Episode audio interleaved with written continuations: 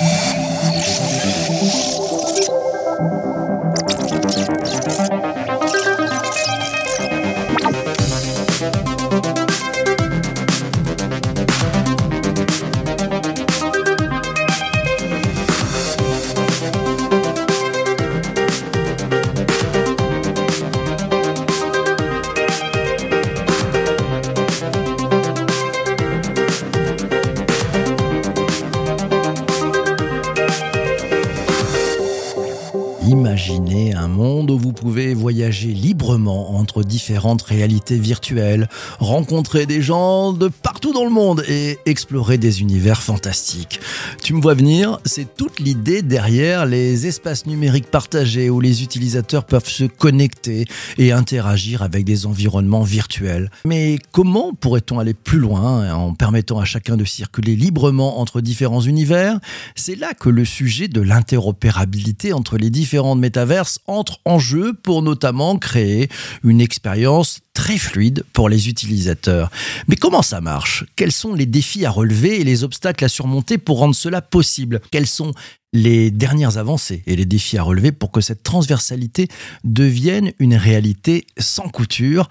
Pour bien comprendre comment l'interopérabilité entre métaverses peut devenir une réalité et ce que ça va apporter pour les utilisateurs, les marques et les différents univers existants à venir, j'ai invité dans ce nouvel épisode du podcast Le Web3 Café Loïc Chapacher, le cofondateur et le président de MetaGélant. Bonjour Loïc. Bonjour PPC. Bienvenue ici, bienvenue dans ce podcast. Première question, euh, j'ai commencé un peu à le brosser pendant cette introduction. Quels sont les, les deux ou trois grands enjeux qui se cache derrière l'interopérabilité entre métaverses selon toi bah pour commencer, je pourrais vous citer euh, trois enjeux euh, importants pour demain euh, vis-à-vis des métaverses. Bah, le, le, premier que je peux citer, ça va être côté utilisateur, ça va être tout ce qui est identité numérique et propriété. Parce que bien sûr, quand on va passer d'un métaverse à un autre, si à chaque fois on doit recommencer, refaire son avatar, et si les possessions qu'on avait sur l'un, on ne les a pas sur l'autre, on va pas être, euh, il y aura pas le côté vraiment immersif et on on va pas pouvoir euh, naviguer de façon très libre euh, d'un métaverse à un autre. Donc le deuxième enjeu que je pourrais citer, ça va être tout ce qui est accessibilité. c'est pareil. Donc si on doit passer d'un device à un autre, si un métaverse accessible seulement sur console, l'autre seulement sur ordinateur, l'autre seulement sur téléphone, il y aura un, un grand problème parce que si on prend le métaverse avec un grand M, en fait, il va devoir être accessible au sens large, quel que soit le périphérique sur lequel on est connecté. Et un troisième enjeu au niveau interopérabilité que je peux citer, ça va être plutôt du coup côté créateur. Euh, c'est-à-dire que demain, quand on crée une scène, un modèle 3D, un vêtement, un avatar, euh, si sa création n'est compatible avec qu'un seul métaverse, c'est pareil. On, va avoir quelques soucis. Euh, quand on crée un site internet, on le crée une fois. On n'a pas envie d'en faire dix versions, même s'il y a des problématiques de compatibilité. Bah, avec les métaverses, c'est pareil. On a envie que ces modèles 3D soient compatibles avec euh, différents environnements virtuels. Trois enjeux, hein, j'ai noté identité numérique et propriété. Deuxième enjeu, accessibilité. Troisième enjeu, compatibilité. on, voit bien que c'est pas si simple que ça. Euh, comment, on s'y prend, euh, toi, toi qui navigues là-dedans, justement pour pouvoir travailler simultanément sur ces trois enjeux? Enfin, on, y travaille simultanément ou on les prend un par un? Comment, comment on fait pour permettre finalement d'être extrêmement fluide entre différents univers? On les prend un par un, on s'adapte et on fait beaucoup de veille. C'est-à-dire qu'il y a beaucoup de choses qu'on ne maîtrise pas. Euh, par exemple, nous, avec notre société, notre but, c'est vraiment de créer une, surcouche au métaverse dans laquelle on, on va pouvoir gérer différents types de contenus, euh, que ce soit des images, des vidéos et des NFT, et qu'on puisse très facilement les déployer dans des scènes sur des métaverses. Donc en fait, nous, on va être quand même dépendant de, de ces métaverses euh, en tant qu'infrastructure, parce que nous, on va rechercher, par exemple, des métaverses ils sont ouverts. Donc, c'est des métavers sur lesquels on va pouvoir exercer notre activité, chercher du contenu. C'est des métavers sur lesquels on va pouvoir modéliser et c'est des métavers sur lesquels on va pouvoir développer euh, des interactions. Tous les métaverses euh, ne cochent pas toutes ces cases. Donc, on doit vraiment s'adapter. Et les métaverses sont globalement euh, très peu matures. Donc, les plus matures sont issus du Web 3. Euh, je peux citer de Sandbox, je peux citer des Centraland. et c'est des métaverses qui ont, qui 4 ans, qui sont ouverts au grand public depuis 2 ans. Et c'est bah, voilà, c'est des métaverses qui sont encore en, construction. Et sinon, il y a, voilà, il y a des pseudo-métaverses issus de la VR, issus du monde du jeu vidéo, mais qui sont encore très fermés, où c'est vraiment euh, l'éditeur euh, du logiciel de, la solution qui crée ces règles. Donc en fait, voilà, nous, on est en train de naviguer entre entre entre deux eaux à chercher euh, euh, métaverses nous permettront aujourd'hui et demain d'exercer notre activité si je comprends bien, ça se joue entre en amont euh, les, créateurs, les, ceux qui montent un métaverse, de travailler dès l'amont sur cette compatibilité, cette accessibilité, et puis faciliter finalement la, vie des utilisateurs. Et puis en aval, euh, ce sont des, sortes de traducteurs que tu, que tu mets en place. C'est pour pouvoir vraiment fluidifier entre systèmes qui au départ n'étaient pas conçus pour causer entre eux? Il y, a, il y, a, un petit peu de ça. En, réalité, les, les, problématiques sur les différents métaverses seront à peu près les mêmes. On est généralement sur des environnements en 3D dans lesquels on va vouloir déployer euh, des scènes et euh, déployer euh, des avatars. Donc nous, on a vraiment un, un, focus sur le côté scène et le côté euh, média, euh, tel que j'ai cité.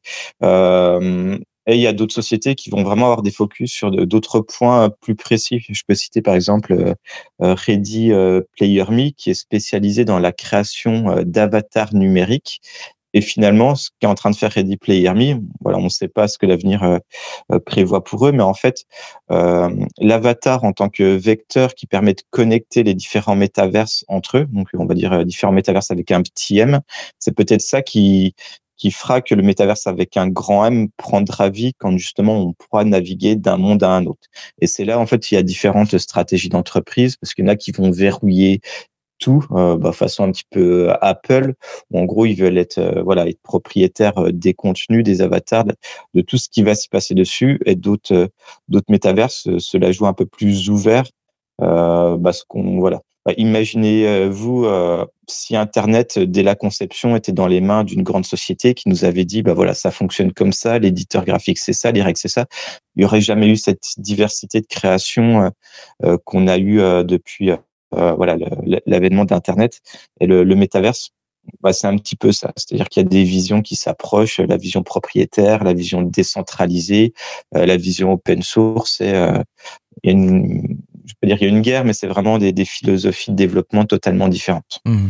Tiens, euh, bonne question de Laura. Elle nous donne un peu des codes, un peu en mode web, web 2, enfin web classique. Ça nous permet de, mieux comprendre aussi. Elle te pose la question est-ce qu'on peut comparer, par exemple, les univers à du code HTML et les métaverses à des navigateurs pour, pour mieux comprendre?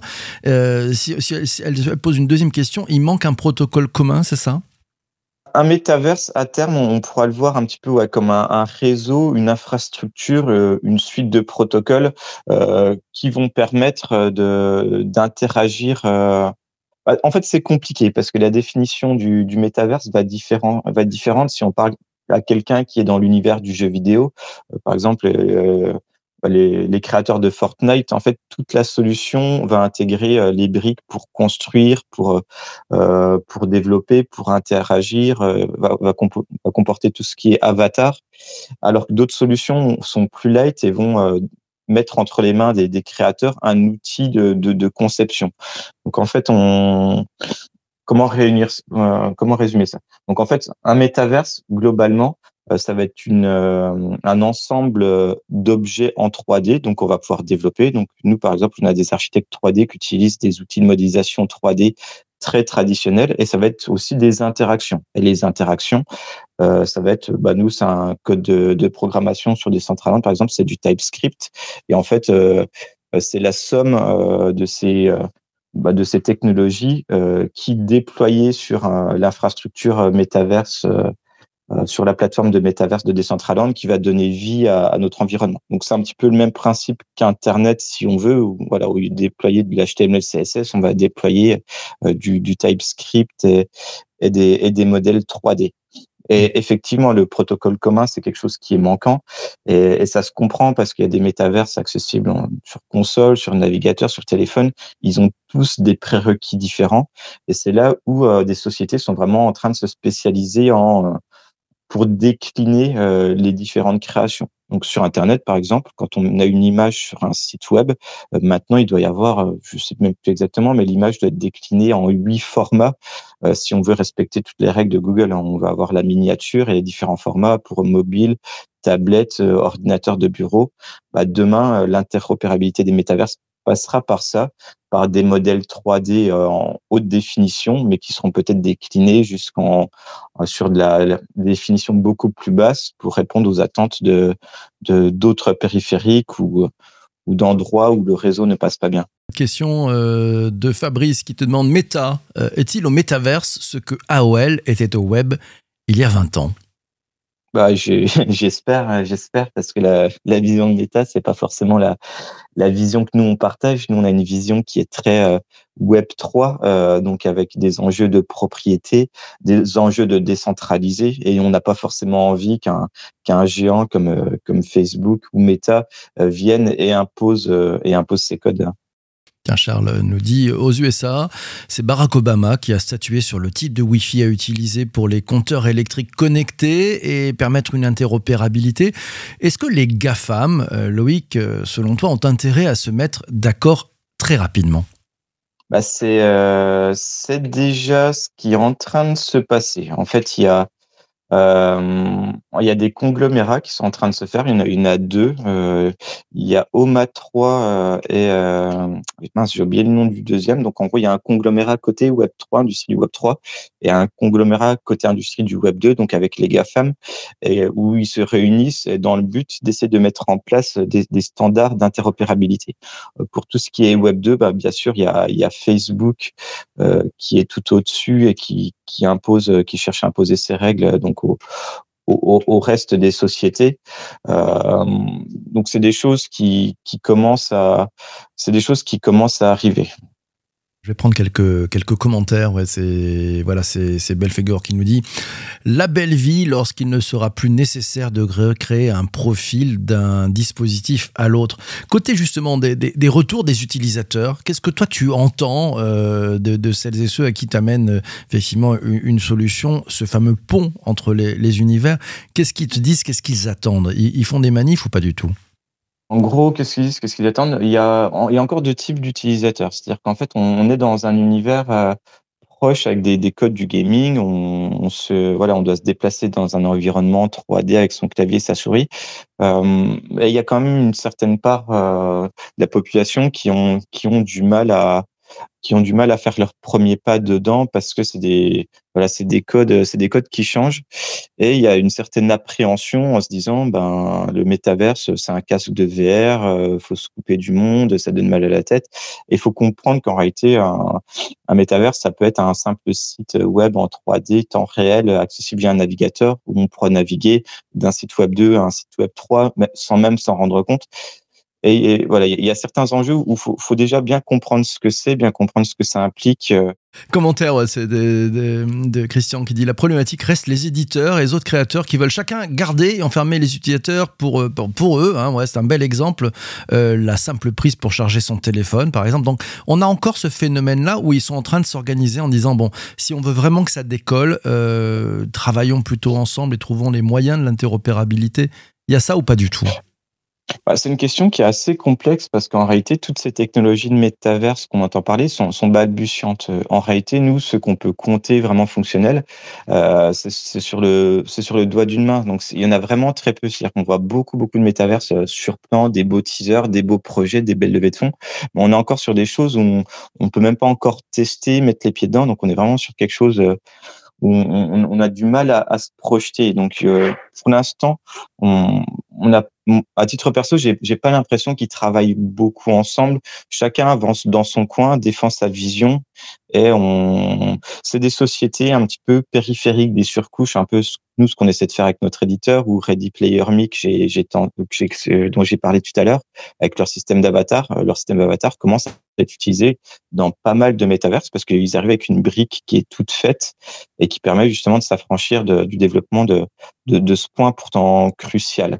Donc on, on, est vraiment entre les deux. Certains acteurs travaillent ensemble, d'autres d'autres pas du tout. Ah, tu as posé une question euh, avant qu'on lance l'enregistrement de, de, cet épisode du podcast. Tu, tu, as posé la question très simple en disant voilà, comment voyez-vous l'arrivée du métaverse dans votre vie pro et votre vie perso? D'ailleurs, c'est la question que je te pose à toi qui écoutes ce podcast en ce moment, voilà, dans tes oreilles. tu vois comment cette arrivée du métaverse? On va prendre quelques, quelques réponses qui arrivent là. Donc, on va prendre la, réponse de, de Anne qui, qui, nous dit bah, ouais, elle voit un métaverse pro qui serait sans casque parce que c'est pas supportable sur du long terme, fluide, non contraint et devrait apporter un plus. Euh, voilà, donc ça c'est sa première, euh, sa première réflexion. Autre, autre élément, c'est Charles qui euh, dit, ben voilà, lui il voit plutôt dans sa vie perso une simplification des services publics et dans sa vie pro, dans la communication et l'événementiel, il attend de voir avec les nouvelles générations comment elles vont amener les pratiques du métaverse de la vie pro à la vie perso, un peu à la manière du bring your own device. Vous savez, ce, truc où on amène son propre téléphone et puis finalement, ben, c'est son propre téléphone que l'on utilise. Dans sa vie pro, en fait. Tu vois, tu vois comment les choses, toi, euh, Loïc Comment tu réagis à ces deux commentaires? Oui, bah, c'est des choses que, ouais, que je partage parce qu'actuellement, bah, comme dit, les, les métaverses, bah, c'est encore assez balbutiant. On peut faire des, choses très sympas, mais les environnements les plus matures qu'on a, c'est des environnements qui sont encore très hauts en couleur, un petit peu geek. Et en fait, euh, il manque un petit peu ces, euh, ces métaverses hein, bah, professionnels ou vraiment adaptés au grand public dans lequel on pourra très simplement exercer euh, une activité, des rencontres, des échanges. Euh, c'est vraiment des choses qui sont en train de se construire. Là, actuellement, ce qu'on rencontre, on entend beaucoup de, comment dire, euh, ça n'a pas toujours bonne presse le métaverse parce que les gens en attendent beaucoup et voilà, le, le, marché est moins mature qu'on pourrait l'entendre. On, a l'impression qu'on fait de la réalité virtuelle depuis 20 ans, euh, mais les briques euh, de, de, persistance, euh, que le monde soit ouvert, euh, avec des notions de, de propriété, d'identité numérique, c'est vraiment des briques technologiques qui sont qui sont toutes qui sont toutes récentes. Et voilà, il faut il faut pas condamner trop vite ces environnements, rester ouvert et, et c'est et ça va arriver, ça mmh. va arriver, ça va entrer dans le quotidien de, de chacun euh, prochainement et pas forcément de façon aussi intrusive qu'on le pense. Bah tiens, alors, autre commentaire, euh, c'est celui de Laura qui dit qu'elle comprend pas le métaverse. L'idée qu'on devienne virtuel ne l'attire pas. Euh, les pratiques actuelles du Web 2 lui suffisent. L'intérêt du Web 3, selon elle, est, est ailleurs. pas dans le métaverse, mais dans la transparence des données. Ton point de vue, Loïc? Bah, mon point de vue, là, j'aime bien citer l'exemple. Euh, bah, prenons actuellement un, petit site web euh, d'un artiste, d'un e-commerçant, euh, quelqu'un qui gère son activité en, solo. On s'y connecte, ça va être une galerie statique. On va voir qu'il y a 33 personnes connectées. Il y aura un bouton pour contacter la personne. En fait, on est sur quelque chose d'assez statique, assez déshumanisant finalement. Bah, demain, prenons la même galerie, mais cette fois-ci en 3D, avec des autres visiteurs qu'on va pouvoir voir, avec qui on va pouvoir interagir, discuter. Et prenons par exemple, ben, le propriétaire de la galerie nous dit, ben, tous les jours, euh, je suis présent dans ma galerie avec mon petit avatar euh, de 16 à 17 heures. Venez parler avec moi. En réalité, le, métaverse, ça, peut être également créer du temps réel, créer du contact. C'est pas forcément une, vision où euh, on passe du réel au virtuel. Ça peut être quelque chose ou au contraire, on va, on va pouvoir humaniser un, Internet qui est très, qui est très statique. Et, et ces notions d'identité numérique, c'est pareil. Demain, pleinement intégré sur les métaverses, avoir la garantie qu'on parle vraiment avec la personne euh, qu'elle prétend être, c'est bah, voilà, c'est une avancée qui sera majeure si on arrive à lier euh, un avatar digital à l'ensemble de ses réseaux sociaux, à une adresse mail. En fait, on, on va vraiment diminuer les, les, risques de tomber sur une mauvaise personne ou de se faire embobiner. Donc voilà, ça dépend de quelle manière euh, ces mondes évoluent. Euh. Nous, on reste très positif sur sur l'avenir et sur les use cases possibles. L'avenir sera très positif. Euh, tiens, autre commentaire, c'est celui de Chloé qui lui dit lui semble que The Sandbox a fait partie, fait partie d'un collectif avec d'autres métaverses pour justement attaquer cette problématique d'interopérabilité. Je me rappelle aussi avoir accueilli dans ce podcast le Web 3 Café, c'était un des épisodes qu'on a enregistré, Philippe Rodriguez. Euh, il était venu hein, à bord de ce micro, il est coprésident et cofondateur de MetaCircle. Euh, MetaCircle travaille aussi sur cette interopérabilité. Tu, es en, en contact avec ces acteurs-là, toi Loïc, de ton côté? Il y a certains de ces acteurs avec qui on discute pour euh, bah, les très gros, on est, on est sans doute encore un petit peu petit, euh, on cherche à se faire connaître auprès d'eux. Euh, Chloé parlait de, bah, c'est OMA 3 dont, dont je discutais, euh, bah, que j'évoquais tout à l'heure, donc euh, ce conglomérat d'acteurs du, du métaverse issu du Web 3. quand je dis, voilà, c'est des sujets qui sont traités, mais de niveau grand public, en fait, c'est des choses où il y a, y a peu d'informations. Donc concrètement, nous, en tant qu'éditeur d'un logiciel, d'une surcouche sur les métaverses, on n'a pas encore vu les, les fruits de cette collaboration qui est qui est récente. Donc ça va sans doute arriver, mais Bon, ben on le souhaite, on souhaite que ça arrive. Un grand merci à toi, Loïc, d'être passé dans, euh, dans ce podcast de Web3 Café. Grand merci à toi.